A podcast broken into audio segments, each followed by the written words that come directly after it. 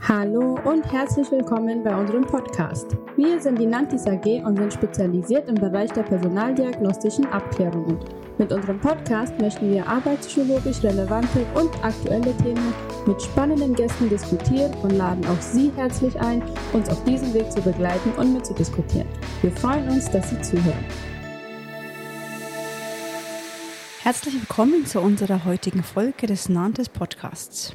Mein Name ist Nicola von Almen. Ich bin Arbeitspsychologin bei der Nantes AG und ich freue mich sehr, heute mit drei spannenden Personen aus dem Bereich Sport und Wirtschaft über ein Thema zu diskutieren, dessen Relevanz für die allgemeine Bevölkerung vielleicht auf den ersten Blick nicht ganz so ersichtlich ist. Und zwar möchten wir uns heute mit dem Ausstieg aus dem Spitzensport auseinandersetzen und darüber reden, wie sich Spitzensportlerinnen und Spitzensportler auf dieses Ereignis vorbereiten und wie man ein Karriereende im Sport bestmöglichst bewältigt. Davon ausgehend wollen wir aber auch Parallelen ziehen und schauen, wie Arbeitnehmerinnen und Arbeitnehmer mit Umbruchssituationen im Job, beispielsweise dem Verlust einer Anstellung oder auch einer Pensionierung, bestmöglichst umgehen können. Ich darf dieses Thema heute mit drei sehr spannenden Personen diskutieren.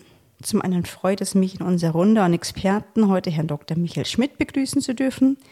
Herr Schmidt, Sie haben an der Universität Bern Sportwissenschaften im Bachelor studiert, Ihren Master im Anschluss im Fach Psychologie abgeschlossen und promovierten sowie forschen immer noch in dem Bereich, um dem es heute gehen soll, nämlich der Karriere im und nach dem Spitzensport.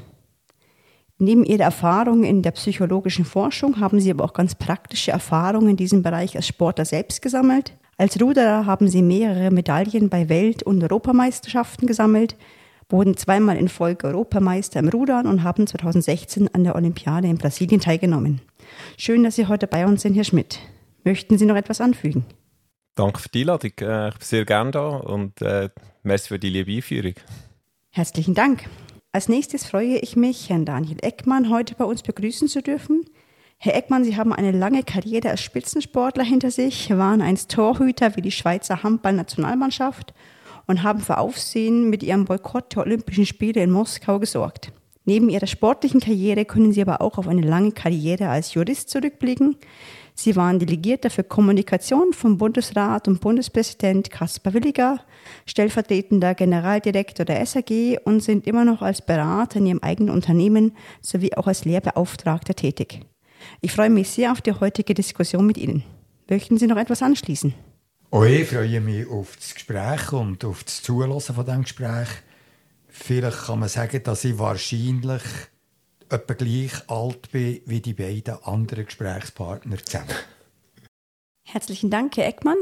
Als drittes darf ich heute Herrn Robert Buchli bei uns begrüßen. Herr Buchli, Sie haben ursprünglich eine Ausbildung als Primarlehrer absolviert, bevor Sie sich dann auch noch für das Psychologiestudium entschieden haben. Sie sind mittlerweile seit über 15 Jahren als beratender Sportpsychologe tätig in Ihrer eigenen Firma, der Robert Buchli GmbH, coachen und begleiten Sie Leistungs- und Spitzensportlerinnen und Sportler, aber auch Personen aus der Wirtschaft und legen unter anderem Wert auf die persönliche Entwicklung. Ich freue mich sehr, dass ich Sie für die heutige Podcast-Folge gewinnen konnte. Möchten Sie noch etwas anfügen, bevor wir starten? Ich möchte mich auch bedanken für die Einladung. Ich finde es ein spannendes Thema. Ein Thema, das sich extrem lohnt, auch ein bisschen zu debattieren und zu diskutieren und hoffe, dass wir das könnt anregen mit unseren Perspektiven dazu. Herzlichen Dank Ihnen dreien. Dann legen wir doch direkt los. Der Spitzensport ist ja eine Disziplin, die von andauernder Höchstleistung geprägt ist, physisch, aber auch psychisch. Von dem her ist es weniger eine Frage, ob die Karriere irgendwann ändert, sondern viel eher, wann das genau sein wird. Herr Eckmann, wie geht man jetzt als Leistungssportler, als Leistungssportlerin mit diesen Gedanken um? Ist das ein Thema, das man immer irgendwo im Hinterkopf hat oder ist das etwas, mit dem man sich erst ab einem bestimmten Zeitpunkt konfrontiert sieht? Oder im Idealfall fängt das Karrierenende beim Karrierenanfang an. Indem dass man sich überlegt, will man das überhaupt? Will man so weit gehen? Will man sich mit Hut und Haar ganz in den Profisport, wo ja zum Teil ganz extreme Anforderungen stellt, immer auch ein Verletzungsrisiko hat. Es ist möglich, dass man nicht so gut ist, dass man es dann wirklich an die Spitze schafft. Also zu überlegen ganz am Anfang, wäre der Idealfall, ist es aber wahrscheinlich fast nie, weil dann ist man von der Reife her noch nicht so weit. Sondern dann will man, dann sieht man eine Chance, dann ist man begeistert, der Sport ist die Leidenschaft und dann will man all in gehen. Und da wäre eigentlich die Verantwortung der Eltern, die häufig pushen, die häufig fast noch leistungsorientiert denken als, äh, als Kind selber. Und natürlich auch die Verantwortung der, äh, der Verbände relativ gross. Oder viele Sportarten, gerade die ästhetischen Sportarten, also Eiskunstlaufen, Kunstturnen, Sportgymnastik, die fangen in Leistungszentren im ganz frühen Kindesalter an. Und dann ist bei den Kindern natürlich das überhaupt noch nicht präsent. Oder wie geht das weiter und schaffen ich überhaupt jemals den Ausstieg? Entscheidend denke mir, dass es schon mit einer dualen Karriere anfängt, dass man nicht voll nur auf den Sport setzt, sondern dass man immer noch ein zweites Standbein hat. Und wenn man natürlich dann mal in der Karriere steckt, dann gibt es verschiedene Gründe, ob man früher oder später äh, aufhört. Das kann von Familien, über Verletzungen, bis zu, dass man einfach ausbrennt ist, gehen. Bei mir selber war das ein sehr äh, ein rationaler Entscheid. Gewesen. Ich einfach gewusst, wegen, wegen dem Beruf und wegen der Familie kommt jetzt der Moment, wo ich dann mal aufhöre. Ich habe zu früh aufgehört, wenn man vom Sport denkt, aber ich habe im richtigen Moment aufgehört, wenn man vom Beruf und von der Familie aus denkt. War das bei Ihnen ähnlich, Herr Schmidt? Wie haben Sie das erlebt? Das hat sich sehr stark verändert über die Karriere. Zu Beginn meiner Karriere ist für mich unvorstellbar dass ich irgendwann aufhören mit Rudern. Das ist mein Lebensinhalt und das, was mir am meisten Spaß gemacht hat. Und wenn ich weiterdenkt habe, äh, ja, ist einfach die nächste WM, jedes Jahr die nächste WM wieder angestanden. Im nächsten Jahr, wo das grosse Ziel war, oder Olympische Spiele. Und äh, so, wenn ich das weitergesponnen habe, ist das einfach immer ein Teil von, von meiner Zukunft. Und das hat sich natürlich dann schon über die Zeit der Karriere ja, verändert. Und natürlich, wenn, äh, wenn irgendwie Familie ansteht und, und beruflich sich Optionen ergeben, ähm, stellt man sich die Frage häufiger. Und, und da bin ich auch ganz äh, auf der Linie von, von der Schweizer Spitzensportlerinnen und Spitzensport. Also wenn man im Durchschnitt schaut, ähm, sich, haben sich 60 Prozent von allen Sportlerinnen und Sportlern noch keine Gedanken gemacht, wenn sie ihre Karriere beenden wollen. 40 Prozent haben das schon gemacht. Und von diesen 40 Prozent ähm, sagen die meisten sagen im Durchschnitt, dass sie noch fünf Jahre länger Sport machen wollen als jetzt die aktuelle Zeit. Also, ähm, also planen eine Karriere äh, über fünf Jahre noch. Und äh, so war es eben auch bei mir. Gewesen. Also, je, je, älter ich bin, desto mehr habe ich mir Gedanken gemacht. Und das, das sieht man auch so ähm, bei den Schweizer Sportlerinnen und Sportlern. Herr Buchli, Sie coachen ja Sportlerinnen und Sportler bei den verschiedensten Phasen in ihrer Karriere. Wie bereiten sich Ihre Klienten auf dieses Ereignis vor? Thematisieren Sie sowas in Ihrer Beratung, auch wenn der Zeitpunkt vielleicht noch lange nicht gekommen ist? Ich glaube, man muss unterscheiden, was Praxis ist und was vielleicht theoretisch richtig oder gut wäre. Ich glaube, aus menschlicher Perspektive sehe ich das mit meinem Vorredner. Es wäre wichtig, dass man bei Karriere startet schon über das Handy redet. Und das Bewusstsein für das ist im Umfeld stärker da wie die Person selber. Also ist es per se halt gegeben, dass man sich nicht gerade Gedanken macht über das Handy. Wenn ich jetzt aber denke, dass eine Verletzung, eine schwierige Verletzung, eine schwere Verletzung wirklich eigentlich immer kann passieren dann ist es psycho psychologisch gesehen lohnenswert, sich überhaupt Gedanken zu machen über einen Plan B und das schon relativ früh. Jetzt mit relativ früh meine ich nicht vor 16, weil vor 16, glaube ich, sollte man sich die Gedanken nicht zu intensiv machen, sondern da sollte man noch spielerisch und mit Freude an den Sport her. Ich sage immer mit Freude bis 10 und mit Freunden bis 16 und nachher sich aktiv entscheiden für einen Weg. Und in dem Alter sind dann auch die, der grösste Teil von unseren Kunden zwischen 16 und 20. Und dort finde ich schon eine entscheidende Frage auch. Sich wirklich überlegen, will ich das mit aller Konsequenz? Was ist der Preis, den ich bereit bin zu zahlen? Wo sind meine Grenzen? Weil die Grenzen, das ist ja eines der wichtigen Teile von einer Lebensschule. Sport, die muss man immer wieder nach oben schrauben, wenn man die absolute Bereitschaft haben will, irgendwo an eine Leistungsgrenze anzukommen, ohne dass das jetzt Medaille oder Weltmeistertitel müssten sein. Herr Eckmann, Sie haben den Zeitpunkt Ihres persönlichen Karriereausstiegs vorhin schon kurz thematisiert. Wie haben Sie das bei sich wahrgenommen? Wo haben Sie genau gewusst, dass dieser Zeitpunkt, also die Karriere zu beenden, nun gekommen ist? Also hatte natürlich das Glück, gehabt, dass ich immer unabhängig war von der Sportkarriere. Nicht nur finanziell, sondern auch von der Ausbildung. Also ich habe den Gimmer gemacht und dann hatte ich ein Studium und ich wusste, ich habe eine Perspektive. Und wenn man die Unabhängigkeit hat, dann kann man den Zeitpunkt vom Aufhören auch selber bestimmen.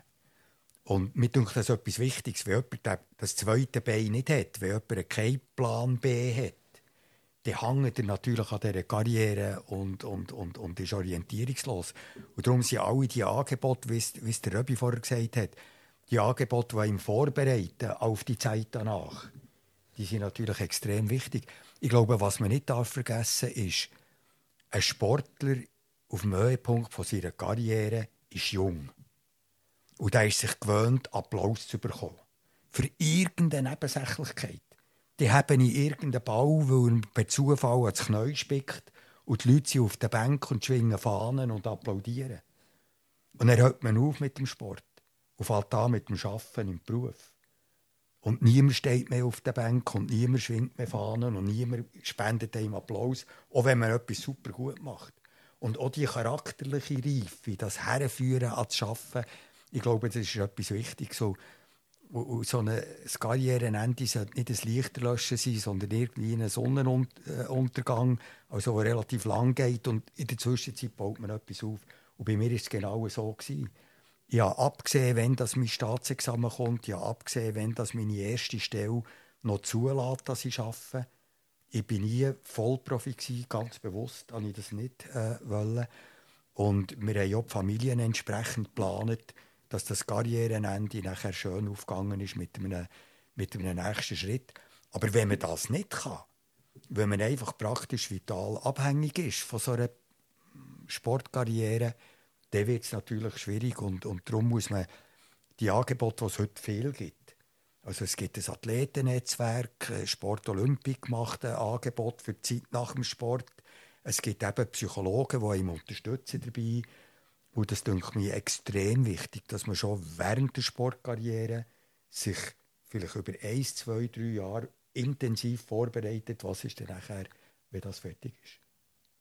Wenn man sich die Beweggründe anschaut, Herr Schmidt, die dazu beitragen, dass Sportlerinnen und Sportler ihre Karriere beenden, ist das in der Regel eine freie Entscheidung oder spielen da auch andere externe Faktoren eine entscheidende Rolle?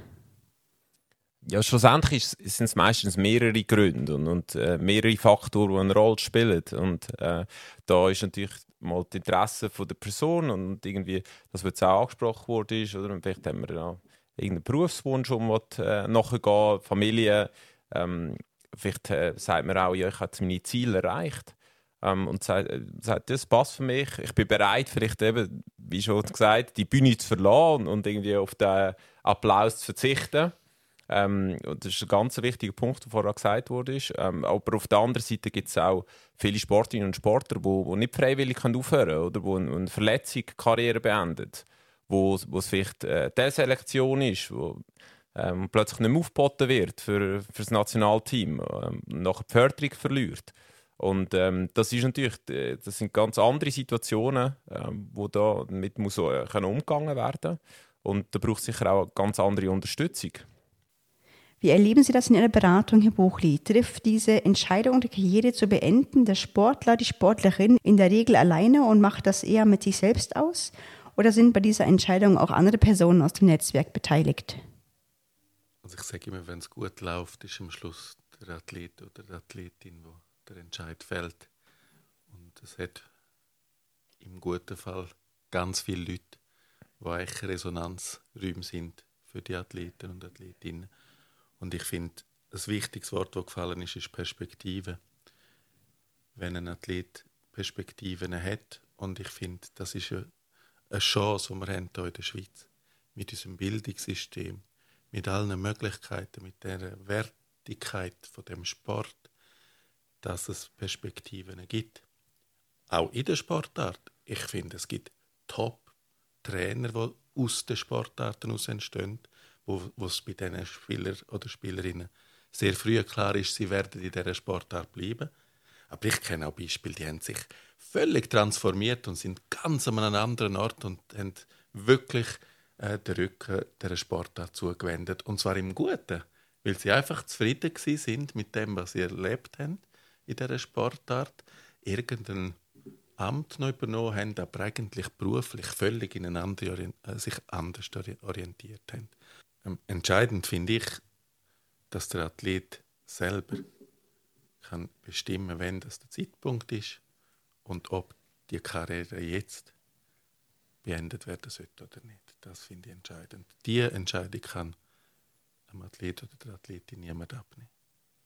Herr Eckmann, Sie wollten gerne noch etwas ergänzen. Ja, es ist, es ist eine Ergänzung zu beiden, zu Michael und zum, zum Röbi. Oder der Schritt vom Sport in den Beruf hat nicht nur damit zu tun, dass jetzt eine Karriere aufhört, sondern hat auch damit zu tun, dass man im Sport natürlich sehr, sehr wertvolle Kompetenzen gewinnt. Also ein Sportler schon relativ früh in seinem Sportlerleben, der lernt, einen Trainingsplan zu befolgen, der hat Disziplin, der hat Ziel, der muss im wichtigsten Augenblick im Scheinwerferlicht die beste Leistung bringen und kann dann nicht nervös sein und sagen, es ist gerade nicht der Moment, sondern genau dann muss er eben muss er liefern. Er muss sich noch höhere Ziele setzen, wenn er mal Ziel erreicht hat. Und das gibt natürlich der Persönlichkeit ein Profil. Das gibt dem, dem Selbstbewusstsein, das am, am, am eigenen Vertrauen gegenüber der eigenen Person, der Eigeninitiative gibt das Schub. Und mit der Zeit haben natürlich Sportler ein Persönlichkeitsprofil, wo man kann sagen kann, das bringt auch in einem Beruf wirklich etwas ein. Und das kann natürlich auch für einen Arbeitgeber kann das etwas Attraktives sein. Nicht, weil das ein Star war oder weil der jetzt berühmt war, sondern weil der in schwierigen Situationen sein ganzes Potenzial ausschöpfen kann. Und es wäre schön, wenn viele Arbeitgeber bereit wären, während der Karriere ein bisschen flexibel zu sein und Arbeitsbedingungen zu schaffen, dass es möglich ist, daneben noch Spitzensport zu treiben. Und Spitzensport heisst etliche Stunden im Tag und nicht zweimal in der Woche am Abend. Und dafür haben sie nachher einen tollen Arbeitnehmer nach Karrierenende, der eben auch charakterlich und von der Reife und, und, und von seiner ganzen Art, wie er an Aufgaben hergeht, kann er nachher auf so erzählen. Ja, das zeigt sich auch in unseren Daten, die wir Studium gemacht haben. In der einer Befragung haben wir alle Olympiateilnehmerinnen zwischen 1988 und 2012 untersucht und dann gefragt, welchen Einfluss hat es das Engagement im Spitzensport, wo man ja, wie du sagst, etliche Stunden investiert hat über Jahre. Äh, was für Einfluss hat es aufs weitere Leben? Oder ist, tut man sich mit dem etwas verbauen, indem man halt den Sport priorisiert gegenüber von Studium oder Ausbildung oder Beruf oder ist sogar äh, fast ein Sprungbrett, oder dass man nachher äh, dort Sachen lernt, die man nachher weiterhin kann brauchen kann. Und wenn man über alle schaut, zeigt sich eigentlich sehr ein positives Bild. Also die Olympiateilnehmerinnen und Teilnehmer haben höhere Bildungsabschlüsse als die Allgemeinbevölkerung. Aber viel interessanter ist eigentlich, weil wir wissen, äh, Bildungsabschluss hat natürlich auch etwas mit, dem, mit der sozialen Klasse zu, wo man dabei ist. Wenn die Eltern studiert haben, sind die Kinder auch häufiger äh, an der Uni anzutreffen. Und äh, darum haben wir da geschaut, ja, wie schneidet sie ab gegenüber von ihren Geschwistern. Und äh, auch dort haben sie höhere Schulabschlüsse und später auch ein höheres berufliches Prestige als Geschwister. Und das, da kann man sich natürlich schon fragen, ja, was ist es jetzt? Ist es jetzt ein Selektionseffekt, ähm, dass diejenigen einfach Spitzensport machen, die eh schon erfolgsorientiert sind, die das Zeitmanagement können, die all die Kompetenzen mitbringen, die nachher auch in der Berufskarriere äh, gefragt sind?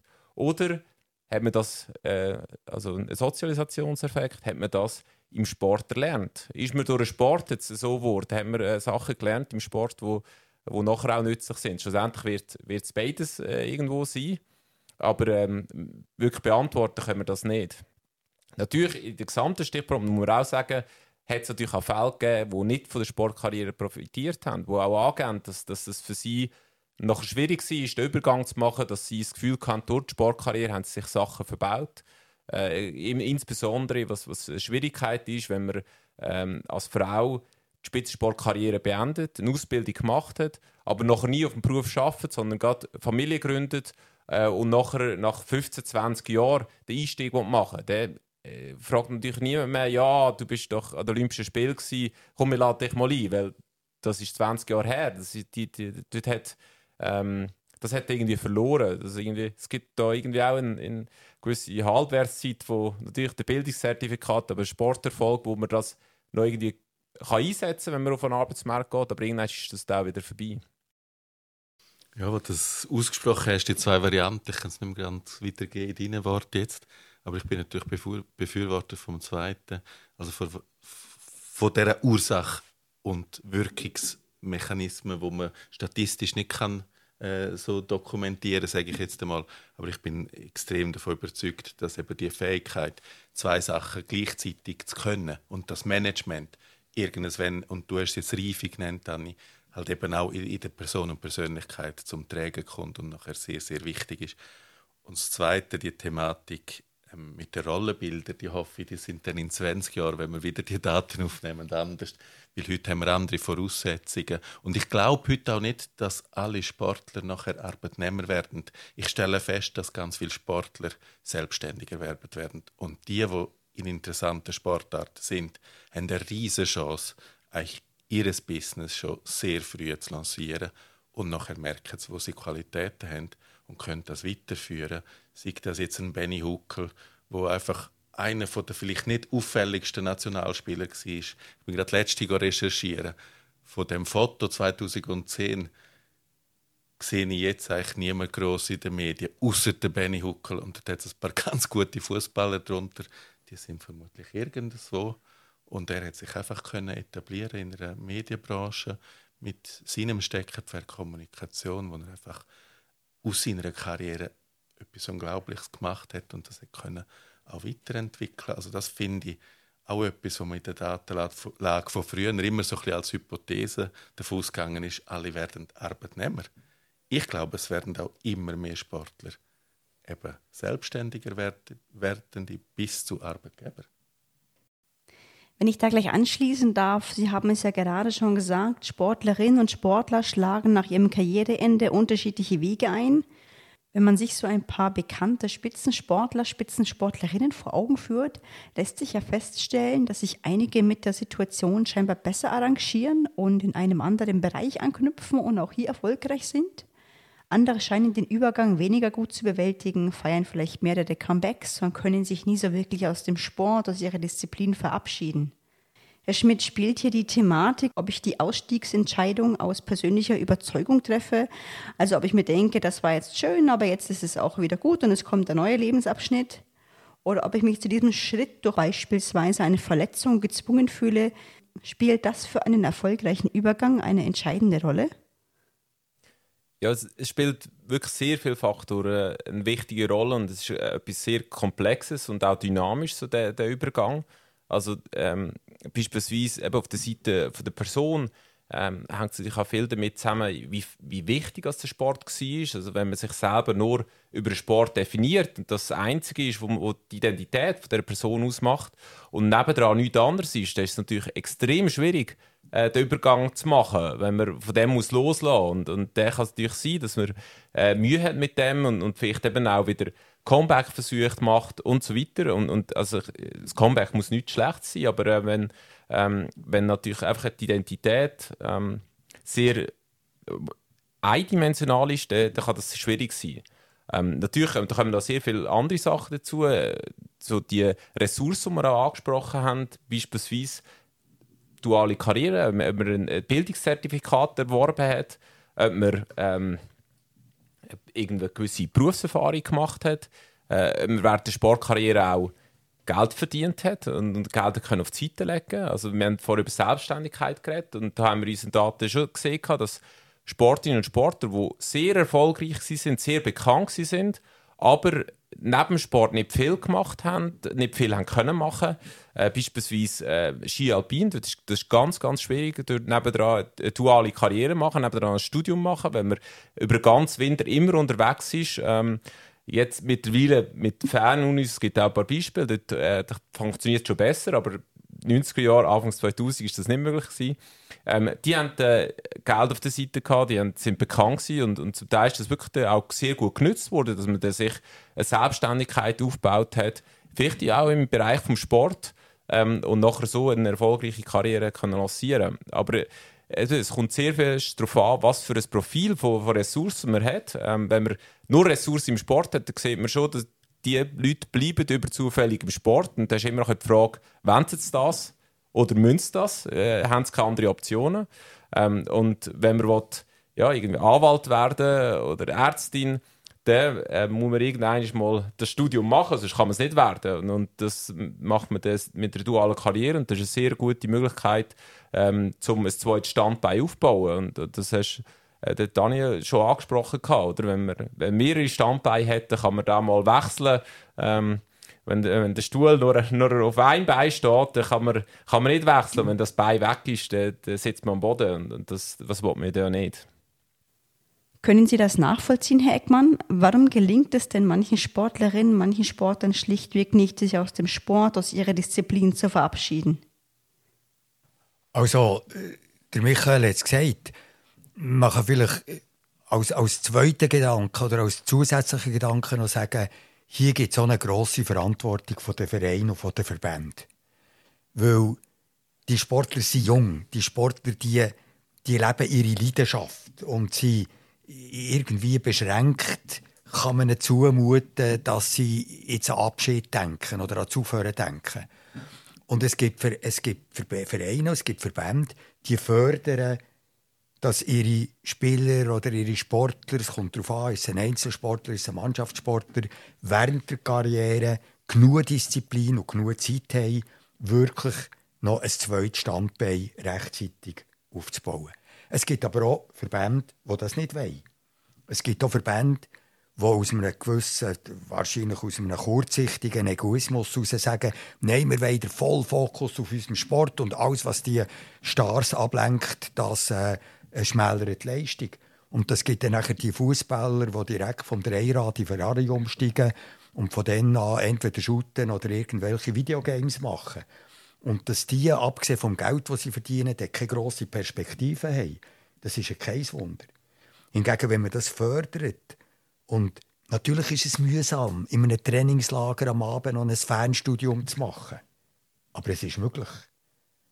Und wenn man das positiv schaut, wenn man das positiv fördert, wenn man das unterstützt, dann machen es mindestens die, die die Fähigkeiten haben, das zu machen, machen so. Und ich glaube, das ist eine der ganz, ganz wichtigen Aufgaben, weil die Durchlässigkeit in dem Bildungssystem, die gibt es. Und es ist heute nicht nur im Sport, es ist überall das lebenslange Lernen. Es ist überall die Möglichkeiten mit Passerellen und Weiterbildungen irgendwie einen Schritt weiterzukommen. Und ich meine, wenn es einem Drucker zuzumuten ist, einfach weil das Druckgewerbe sich fundamental verändert, sich auf einen Digitaldruck umzustellen, dann muss es auch für einen Sportler zumutbar sein, sich aus seinem Sportberuf auf eine nächste Zukunft einzustellen. Herr Buchli, Sie möchten noch gerne etwas ergänzen? Ich würde sehr gerne ergänzen. Also ich nehme zwei, drei Sachen auf, die du Daniel gesagt hast, die mich gerade berührt hat. Also erster Punkt, ich wollte das noch verstärken, was du gesagt hast. Wenn ein Athlet Sinn findet in dieser in dem Nebenschauplatzbildung, sage ich jetzt gerade provokativ, wenn er etwas eben dort auch macht, was er gerne macht, dann geht er mit Lust dorthin. Also ich habe mit jensten Kunden geskypt oder telefoniert und sie haben sich gefreut, auf diesen Teil eben dürfen etwas im Bildungsbereich noch machen, wenn sie mit der Nationalmannschaft oder mit der Auswahlmannschaft drei Wochen irgendwo sind. Also es ist eben eine sinnvolle Ablenkung und nicht einfach nur eine Ablenkung von etwas, also mental etwas vom Gesundesten, was ich denke, wo ist, nämlich etwas Sinnhaftiges nebendran. Und dann das Zweite, was ich finde, äh, du hast es angesprochen, Michi, aber vielleicht haben wir es nie benannt. Die Talentbenennung äh, wird ja so auf einen Athlet bezogen. Und das Talent ist heute schon lange nicht mehr der Athlet alleine. Das ist immer das Umfeld. Also wir haben die Eltern genannt, wir haben aber auch Mentoren genannt, du hast Verein genannt, Verbände genannt. Wir haben aber auch die Gleichaltrigen, die extrem prägend, gerade in dem Alter, sage ich jetzt mal zwischen 16 und 20, wo extrem entscheidend sind. Wir haben den Partner und Partnerinnen, wo irgendwie eine gewisse Unabhängigkeit von diesen Sportlern fördern oder eben einschränken, wenn sie dann gewisse Bedürfnisse dort wie drin hineinbringen. Und ich nenne jetzt nicht den Verein, aber ich bin gerade kürzlich bei einem CEO und der hat gesagt, in unserem Verein ist okay, gibt es keine Auszubildenden, wo nicht an einer staatlichen Schule seine Ausbildung fertig macht. Das ist ein Must. Also keine Privatschule, keine sus irgendwelche Nebengeschichten zum irgendwo etwas so alle Französischkurs noch machen nebendran. Wird alles nicht akzeptiert. Entweder machst du den Teil und sonst bist du einfach nicht Teil von dem Netzwerk. Und das finde ich soziale Verantwortung oder einfach Verantwortung auch für die Verlierer, nicht nur für die Gewinner von dem System, weil die Gewinner zu unterstützen, heißt die, die mal äh, in Sport gehen und dort Geld verdienen. Das ist einfach als Verein und Verband. Ich finde es extrem groß, wenn die Vereine anfangen, Verantwortung übernehmen für all die, die irgendwann aus dem Selektionsprozess rausfallen. Weil faktisch wissen wir das auch, dass in den meisten Sportarten ein kleiner Prozentsatz von denen, die den Weg gehen, am Schluss in die Elite wirklich landet. Und wenn wir dann von internationaler äh, Höchstleistung reden, dann sind es extrem wenige wo einfach das, den Traum äh, irgendwo verfolgen, aber am Schluss das gar nicht realistisch ist. Und da finde ich schon die Sozialverantwortung der Verein ganz wichtig in dem Thema. Herr Buchli, wenn ich das Wort gleich bei Ihnen lassen darf. Sie haben ja den Bildungsweg bereits als Ressource thematisiert. Können Sie bei Ihren Klientinnen, bei Ihren Klienten auch andere Ressourcen feststellen, von denen Sie sagen, die sind hilfreich, um diesen Übergang erfolgreich zu bewältigen? und andersherum vielleicht auch Faktoren, die einem erfolgreichen Übergang eher im Weg stehen? Also Identität, glaube ich, ist das wichtigste Schlagwort, das schon gefallen ist. Also ich denke, das ist das Gefährlichste, wenn ein Athlet oder eine Athletin sich zu stark über ihre Sportleridentität definiert. Ähm, man kann es nicht pauschalisieren, dass das natürlich nur das ist, aber ich probiere das immer ein bisschen zu veranschaulichen, wenn ich mit den Athleten arbeite, dass sie wie so also wenn einfach nur ein Wolkenkratzer steht und der Wolkenkratzer heißt Rudern oder Handball und nachher ist nichts mehr, dann kommt ein starker Wind und dann ist der Wolkenkratzer weg. Und wenn es aber nebendran Säulen hat, wie beispielsweise die Familie, wie beispielsweise Freundschaften oder eben auch wie eine Ausbildung, eine Schule, eine abgeschlossene Lehre, was auch immer das ist, das hat eine gewisse Stabilität und bietet diesen Menschen eine Möglichkeit, sich über das auch zu identifizieren. Und dass eine gewisse Identifikation über den Sport passiert, also der Applaus, den du angesprochen hast, ja, das ist ja normal. Wäre ja komisch, wenn das nicht so wäre. Ich glaube, ungesund wird es dann, wenn nur das der Fall ist. Und das andere, ich finde Beziehungsfähigkeit der Athleten eines der entscheidenden Faktoren, dass die Beziehungen, und zwar echte, echte Beziehungen, können aufbauen können sei es mit Trainern, sei es mit Sponsoren, sei es mit Freunden, sei es mit Mitbewerbern, die sie auch haben. Sie müssen kämpfen um einen Platz, je nachdem. Und das finde ich eine riesige Qualität, wo ich glaube, wo eine, eine von diesen unentdeckten Faktoren ist. Mindestens in der Wissenschaft habe ich den Faktor Beziehungsfähigkeit so nicht gefunden. Ich finde, es ist ein Schlüsselfaktor. Und es ist nicht so einfach, den zu pflegen oder den weiterzuentwickeln. Und ich sage unseren Leuten einfach immer wieder, hey, brauchen einfach den Hausverstand, keine Ahnung. Da bin ich einfach gestrickt, komme aus einem äh, Dorf von irgendwie 100 Leuten und dort man einander kennt. Und habe gerade heute die Autobiografie, also einen Podcast gelesen von Jürgen Klopp und war noch spannend. Gewesen. Der hat auch gesagt, äh, der Karl May hat ihn eigentlich erzogen. Und mir geht es noch ähnlich, wenn ich so zurückschaue und ich darf in der Natur aufwachsen, sage ich jetzt einmal. Und so die Beziehungsfähigkeit ist etwas vom Banalsten, aber auch etwas vom Wichtigsten, wo ich einfach denke, ja, manchmal verlieren sie das, wenn sie plötzlich auf der Rolltreppe Karriere so ein bisschen zu schnell davon flitzen. Und das wünsche ich mir einfach, dass das in der Schweiz möglich ist, weil wir haben ja geniale Rahmenbedingungen, wo jeder von denen, der den Weg geht, eigentlich die Demut oder die Wurzeln nie müsste verlieren Vielleicht gerade hier zum Anschliessen oder mit der Beziehungsfähigkeit, das hängt natürlich sehr stark zusammen nachher auch mit der sozialen Unterstützung, die Sportler oder Sportlerin auch erfährt. Oder? Wenn, wenn man Beziehungen hat, wo, wo stabil sind und äh, der eben so eine grosse Veränderung ansteht, dann können die anderen Leute das auch mittragen und unterstützen in diesem Bereich. Und die, die soziale Unterstützung, das ist ein, ein, Faktor, der immer wieder rauskommt. Und eben, das ist halt etwas auch ähm, äh, Umweltfaktor. Oder ihr habt sehr stark über die Umwelt geredet, wovon ich vorher nicht so fest angesprochen habe. Das ist ein ganz wichtiger Teil bei dem Übergang. Ähm, und äh, da ist nicht nur natürlich Familie, Freunde, sondern eben auch Beziehung zum Trainer. Also man, man sieht, es gibt viele Studien dazu, wo zeigen, dass wenn man den Verband äh, oder das Trainingsumfeld verlässt und, und in Konflikt verlässt, dann hat das äh, ganz starken Einfluss auf die Qualität des Übergangs. Also die ist nachher tiefer. Äh, wenn man das aber kann verlassen in einem guten Gefühl und, und weiss, hey, das war eine coole Zeit und sind coole Leute und wenn ich, die melden sich vielleicht auch wieder mal und äh, äh, ja, das sind, sind Freunde geworden, äh, und wo mich jetzt auch bei dem neuen Abschnitt äh, unterstützt, äh, ist das ganz eine andere Ausgangslage. Also von dem her, das ist, äh, das ist wirklich ein, äh, ein sehr zentraler Punkt. Herr Eckmann, Sie wollten auch gerne noch etwas ergänzen? Ich finde Beziehungsfähigkeit auch ein zentraler Punkt. Und das Interessante daran, oder etwas Interessantes daran ist, es gibt einen direkten Link zum Sport nämlich zu den olympischen Werten. Es gibt drei olympische Werte, nämlich Freundschaft, Respekt und Exzellenz. Oder Freundschaft, das ist Team, das ist Teamfähigkeit.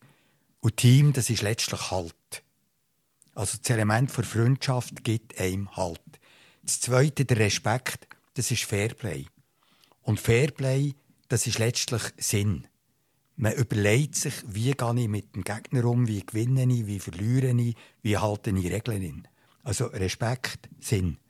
Und die Exzellenz, das ist das Dritte, das ist vielleicht bisschen härter, das ist die Leistung. Aber das Gegenstück zur Leistung ist, man hat dann auch eine Perspektive. Und darum steckt hinter dem Freundschaft, äh, Respekt und, und Exzellenzdreieck eben sehr viel drin. Das kommt nicht von nichts, dass das die olympischen Werte sind. Und das hat natürlich wieder mit der Beziehungsfähigkeit äh, zu tun. Wenn man im Sport über lange Zeit den Sinn vom Sport und den Wert vom Sport gelebt hat, dann erleichtert das natürlich die äh, Beziehungsfähigkeit. Nicht nur auf dem Spielfeld, sondern auch im Berufsfeld, im Familienfeld, im sozialen Umfeld. Das ist so eine Art charakterliche Nachhaltigkeit, die man durch den Sport äh, überkommt. Und, und, darum hat mich das Stichwort äh, vom Röbi, das du mich nachher aufgenommen hast, ein, ein sehr, sehr, sehr wichtiges. Du hast anfangs vom Podcast gesagt, der Michi und ich sind tatsächlich zusammen vermutlich etwa so alt wie du, Daniel. Und gleich finde ich, also finde ich das wirklich eine echte Frage, die da jetzt entstanden ist bei mir. Wenn ich so Karriere beobachte, gerade im Teamsport, dann gibt es ja die, die äh, fast jedes Jahr wechseln. Und es gibt die, die zwei, drei Stellen haben in ihrer Karriere und, und dann wie abtreten. Was ist so ein bisschen dein Bild? Du bist jetzt 73. Ja. Stellst du das auch fest? Du hast ja nicht so große Karriere, so ein Diego Armando Maradona. Der ist ja glaube, mit jedem, in, in, unseren allen Köpfen ist das SSC Neapel, das ist nicht irgendetwas anderes. Ob der jetzt eine nachhaltige Karriere hat, ist eine andere Geschichte vielleicht. Aber, aber so das Eindrückliche, der hat sich mit dem Verein, mit dem Ort extrem äh, identifiziert. Und wenn wir jetzt gerade in meiner äh, Sportart bleiben, gibt es da Schweizer Beispiele, wo fast jedes Jahr Team wechselt, wo ich mich auch frage, Liegt das jetzt an den Teams oder liegt das mehr an der Person, dass sie sich wie nie ganz wohl fühlen und den Zugang zu ihrem Potenzial auch, auch nicht finden? Wie, wie schaust du ja, mit deinem Alter auch auf, auf so Phänomene? Ich glaube, das hat stark mit der kräftigsten Macht im Sport zu tun. Leider. Nämlich mit der Kommerzialisierung. Oder heute werden Teams zusammengestellt nach Kriterien, die rein erfolgs- und zwar kurzfristig erfolgsorientiert sind. Und da geht es um Fernsehrecht, da geht es um Übertragungen, da geht es um Sponsoren, da geht es um Werbung, da geht es um alle diese Fragen. Und der ganz starke Identitätsfaktor, dass eine Mannschaft muss verwurzelt sein in einer Region, dass möglichst viele eigene Junioren sollen nachgezogen werden. Dieser Faktor der wird sehr schnell vergessen, wenn der nächste Ausländer zu einem günstigen Preis für mindestens ein Jahr in die Mannschaft kann kommen und das vielleicht ein bisschen mehr erfolgsversprechend ist. Ich finde das schade. Ich habe es selber erlebt, äh, und das ist wahrscheinlich jetzt der einzige Punkt, wo, wo mein Alter eine Rückblende erlaubt, wo man kann sagen heute ist es nicht mehr so. Wir sind praktisch vor Junioren-Nationalmannschaft bis in der Nationalmannschaftszeit, wo wir den Weltmeister geschlagen haben, sind wir mehr oder weniger der gleiche Stamm zusammen gewesen. Und wir sind wirklich durch dick und dünn. Und wir sind durch schlechte Zeiten und wir sind durch bessere Zeiten. Und irgendwann haben wir es erreicht. Und das hat uns natürlich zu Leistungen motiviert, wo uns das Geld niemals motiviert hat äh, äh, dazu. Und das hat dann auch, das, das hat uns, zu dieser Zeit ist die Mannschaft Kult gewesen. Die ist wirklich verwurzelt gewesen, auch in der Öffentlichkeit. Und das ist etwas irrsinnig Schönes, wenn man sich so drei fühlt. Hingegen, wenn das zusammengewürfelte, jedes Jahr wieder anders äh, äh zusammengestellte Ad-Hoc-Teamwesen äh, Schule macht, dann ist das, dann ist das schon äh, wahrscheinlich ein Verlust von, von, der, von der Identitätsbildung und von der, von der Kraft, die der Sport könnte haben äh, auf, einer, auf einer Region. Aber das Rad zurückzudrehen ist schwer. Zu bedauern, dass es übertragen worden ist, ist leicht. Aber es wäre schon schön, wenn die Mannschaften, jetzt sagen wir gerade im Eishockey und im Shooten wäre doch das möglich, dass man sagt, wir, wir nehmen Kauf, vielleicht ein bisschen, weniger gut sein, dafür sind mindestens drei oder vier eigene Junioren bei uns in der Mannschaft. Wahrscheinlich hätte das auf das Zuschauerinteresse hätte das vielleicht einen Einfluss wenn mehr eigene Junge drinnen sind, dann identifiziert sich vielleicht eine, eine, eine Region stärker mit der Mannschaft. Und wenn man diesen Mut hätte, die Identifikation über die eigene Nachwuchsförderung zu machen, dann motiviert das natürlich auch die Jungen in der Region, sich in die, in die ganze Selektionsmühle hineinzubegeben. Weil, das hat einer von beiden äh, gesagt vorher, nicht alle kommen an die Spitze sondern es hat viel Verbrauchsmaterial auf dem Weg äh, auf eine Karriere. Und, und, und wenn man sagt, mal, ich riskiere das, weil wenn ich schaffe, dann ist das echt cool, dann ist das wirklich etwas Tolles. Oder? Das wäre gut. Wenn wir jetzt noch ein bisschen aus dem Sport weggehen, wir haben ja bisher vor allem über ein Karriereende speziell im Spitzensport geredet. Nun sind natürlich auch andere Personen mit Umbruchssituationen in ihrer Karriere konfrontiert. Nicht selten hört man ja von Personen in Spitzenpositionen in der Wirtschaft, die von heute auf morgen abgesetzt werden oder auch von Personen, die sich sehr stark mit ihrem Beruf, mit ihrer Arbeit identifizieren und die den Übergang in die Pensionierung nicht so wirklich erfolgreich bewältigen. Was meinen Sie, Herr Eckmann? Lassen sich Implikationen aus dem Ende einer Karriere im Spitzensport auch auf Umbruchssituationen in anderen beruflichen Bereichen übertragen? Das Berufsleben ist ja weniger an die Jahrringe gebunden als das Sportleben. also im Sport gibt es irgendeinen Leistungsabfall, gibt es irgendeinen äh, Moment, wo man muss sagen jetzt, jetzt, jetzt, jetzt, jetzt stimmen die Leistungen nicht mehr, die Zeiten stimmen nicht mehr bei, bei, bei Skifahrern oder bei Leichtathleten oder die Reaktionszeit spielt nicht mehr bei einem Goalie. Und dann hört man gescheiter ein bisschen zu früh auf als ein bisschen zu spät, weil zu spät aufhören wird irgendwann peinlich. Das gibt es vielleicht im Sport, äh, im Beruf weniger. Was es im Beruf gibt, sagen wir gerade bei Familienunternehmen, ist, dass der Patron nicht loslassen kann. Dass die Nachfolgeregelung harzt. Dass man vielleicht auch Nachfolger nicht aufbauen will, weil man keine starken Leute in der zweiten Linie will, damit man selber noch äh, äh die, die, die starke Linie ist. Ich, ich, ich glaube, es gibt wie zwei Arten aufhören im Beruf, die schwierig sind. Das eine ist, wenn es disruptive Änderungen gibt. Also wenn es einen Beruf nicht mehr gibt. Wenn eben plötzlich die digitale Welt kommt und die analogen Methoden gar kein Berufsfeld mehr äh, ergeben. das ist schwierig, da muss man wirklich etwas Neues lernen, da muss man sich umschulen und weiterbilden und nochmal dahinter setzen und, und das ist, das ist ein, ein Effort von der Disziplin. Und das Zweite ist, dass man merkt, jetzt ist man nicht mehr am richtigen Platz. Jetzt ist die Zeit gekommen, dass ich den Staat weitergeben muss. Jetzt muss ich loslassen. Und loslassen ist natürlich etwas wahnsinnig Schwieriges. Oder der Mensch, schon nur die menschliche Hand, die ist dazu gebaut, zuzutun und zu packen und zu wollen. Loslassen ist eine Bewegung, die wir gar nie lernen. Und Loslassen ist natürlich auch mental eine Bewegung, die sehr, sehr schwierig ist. Und, und hier ist es im Beruf schwieriger als im Sport, weil die Leistung nicht messbar schlechter wird in Sekunden oder in Millimeter oder in Quoten von, von Abwehrbewegungen, sondern weil man Zeit verpasst. Was denken Sie, Herr Schmidt, konnten Sie in Ihrer Forschungstätigkeit Persönlichkeitsmerkmale identifizieren, von denen Sie sagen würden, die könnten auch für Personen in anderen beruflichen Umbruchssituationen, also außerhalb vom Sport, hilfreich sein?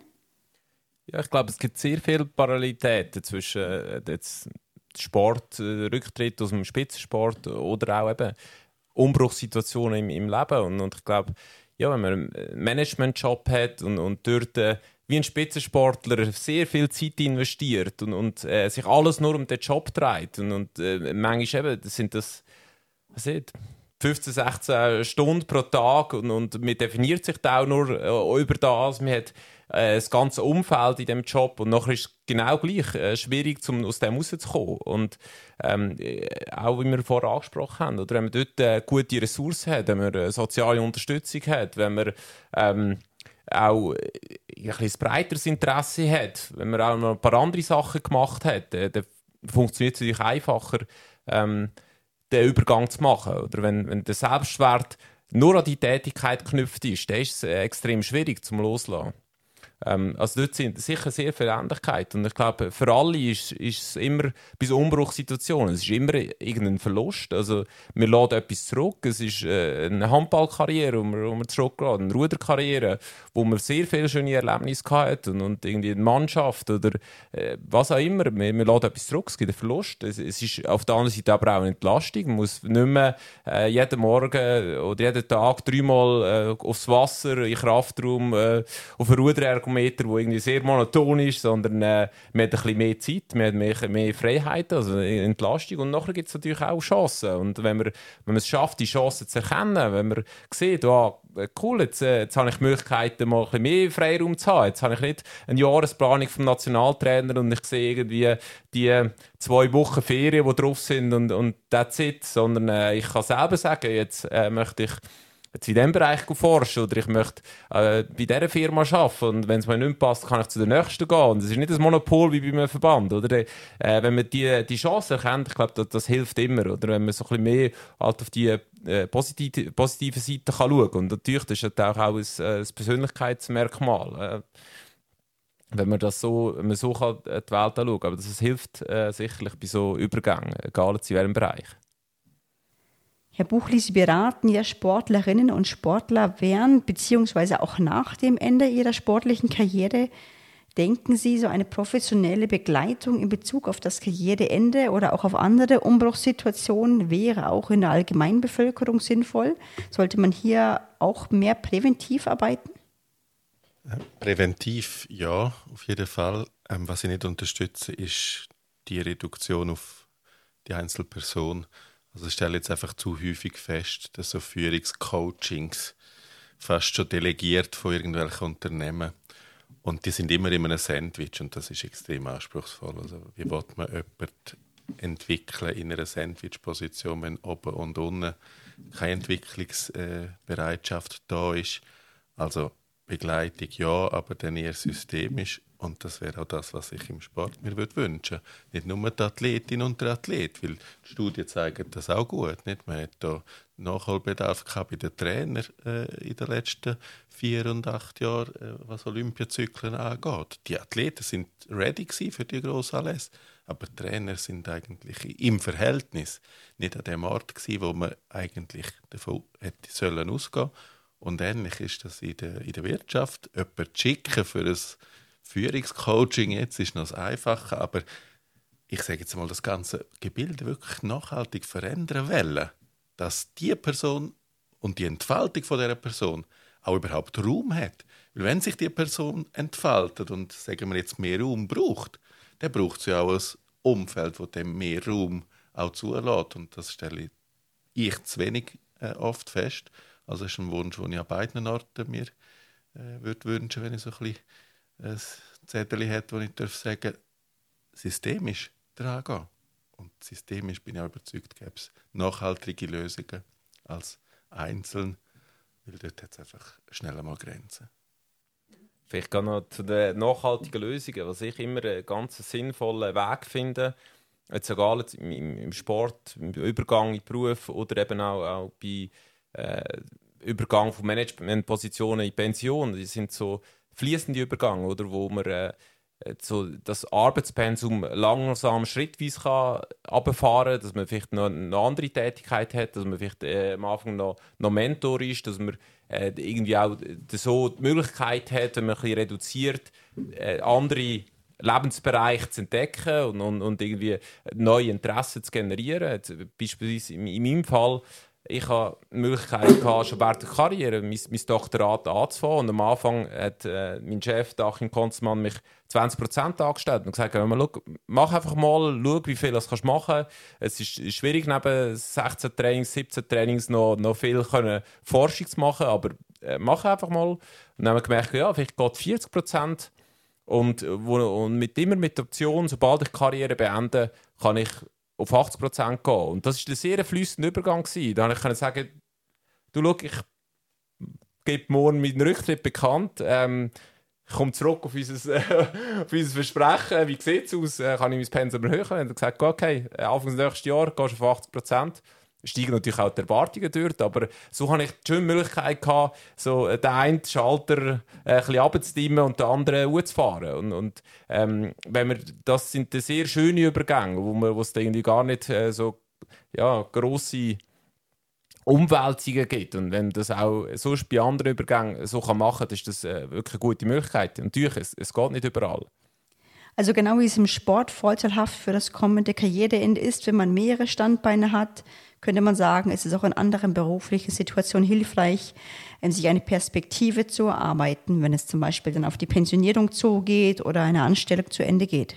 Genau, also da bin ich äh, fest davon überzeugt. Ich, ich denke, äh, Daniel Eckmann äh, kann das noch besser beschreiben. Und er hat das selber auch, auch mitgemacht. Und, und äh, äh, ja, er hat es ähm, vom Vorgespräch schon gesagt. Es ist äh, fünf Stunden bist du pensioniert gewesen, oder? aber nachher ist es irgendwie gerade weitergegangen. Äh, und, und, aber halt nicht mehr vielleicht in der gleichen Intensität. Aber ja, ich bin gespannt, was du dazu sagst. Also ich bin tatsächlich fünf Stunden pensioniert. Das waren die schlimmsten fünf Stunden in meinem Leben. Also das ist irgendwie am Morgen bin ich zum Büro ausgegangen und am Abend haben wir nachher ein Unternehmen gegründet, habe ich auch Lehraufträge an der Universität äh, annehmen. Das dann vielleicht etwas anderes gewesen, oder vom Leistungsdruck in einer Managementfunktion mit einer sehr grossen Linie in eine Beratungsfunktion oder in eine Funktion als eben Lehrbeauftragter an einer Universität. Aber es ist etwas Erfüllendes. Und man hat eine Perspektive und man hat eine Aufgabe. Und das ist für mich persönlich wahnsinnig wichtig. Und ich stelle noch fest, dass viele Leute, die passioniert werden, einfach den Bumm fertig arbeiten, nichts mehr machen, die reden nur noch von früher. Die sind verhaftet in der Vergangenheit und interessieren sich ganz generell nicht mehr, wie ist es mit den neuen Generationen, wie ist es mit dem Lauf der Welt, wie ist es mit der ganzen Entwicklung in der Technologie und, und, und in allen anderen Gebieten, die uns eigentlich betreffen, sondern dann sinkt man irgendwie langsam, aber sicher zurück, so ein in eine Welt, die nicht mehr die Welt ist von heute. Und wenn man noch eine Aufgabe hat, und wenn man die Aufgabe pflegt und vielleicht auch nicht mehr jede Stunde muss aufschreiben muss, die man macht und dann muss verrechnen, aber dafür das Zeug gut macht und man das Gefühl hat, mal, ich, bin noch, ich, ich, bin noch auf der Höhe von dem, was ich mache, dann ist das, dann ist das für, für das Selbstwertgefühl Und für die Daseinsberechtigung ein ganz wahnsinnig wichtiger Punkt. Im Übrigen auch für die Familie. Weil wenn der, der pensioniert ist, oder die, die pensioniert ist, nicht mehr recht weiss, wo ist der Sinn des Lebens, dann wird es äh, schwierig. Vielleicht ein kleines Beispiel, wenn ein Beispiel Platz hat. Meine Lebenspartnerin ist Anwältin. Und die hat gegen Schluss von der Anwaltskarriere eine Quereinsteiger-Ausbildung als Buchhändlerin gemacht. Und tut jetzt als Buchhändlerin einen Tag oder vielleicht zwei Tage pro Woche aushelfen. Da muss man vor allem viele Bücher lesen. Das ist nicht der Tag und die zwei Tage. Aber in die Buchhandlung kommen Leute, die sagen, meine Schwiegermutter ist krank und im Spital. Was kann ich der für ein Buch bringen? Und dann muss man etwa wissen, was ist für Schwiegermütter im Spital im Moment etwas, was auf dem Markt da ist und gut ist. Oder? Und der Zwang zu lesen ist zu einer Freude am Lesen geworden. Und das ist, eben, das ist eben wieder der Sinn. Das ist wieder der Sinn. Und das ist halt schon entscheidend für die Zufriedenheit, die man hat im Leben. Ja, das ist doch ein schönes Schlusswort. Ich danke Ihnen für die spannende Diskussion zu diesem Thema. Im Spitzensport hat man ja oft das Gefühl, das sind eher Themenfelder, die wirklich nur für eine kleine Personengruppe zutreffen und für diese relevant sind. Aber ich denke, auch hier lassen sich wichtige Erkenntnisse auf andere Situationen übertragen. Auch im normalen beruflichen Kontext gibt es ja viele Arbeitnehmende, die sich sehr stark mit ihrem Beruf oder über ihre Arbeit identifizieren und die von heute auf morgen dann mit einer ganz anderen Lebenssituation konfrontiert sind, wenn sie beispielsweise pensioniert werden oder ihre Stelle verlieren. Und ich denke, hier lassen sich wichtige Implikationen aus diesem kleinen, doch sehr spezialisierten Feld des Spitzensports übertragen. Herr Buchli, Herr Eckmann, Herr Schmidt, herzlichen Dank für Ihren spannenden Input zu dieser Thematik. Danke. Danke. Ja. Merci. So, das war's auch schon wieder mit der heutigen Podcast-Folge. Wir hoffen sehr, dass wir Sie mit unserem heutigen Thema begeistern konnten und würden uns sehr freuen, Sie beim nächsten Mal wieder begrüßen zu dürfen. Vielen Dank fürs Zuhören, Ihre Nantis AG.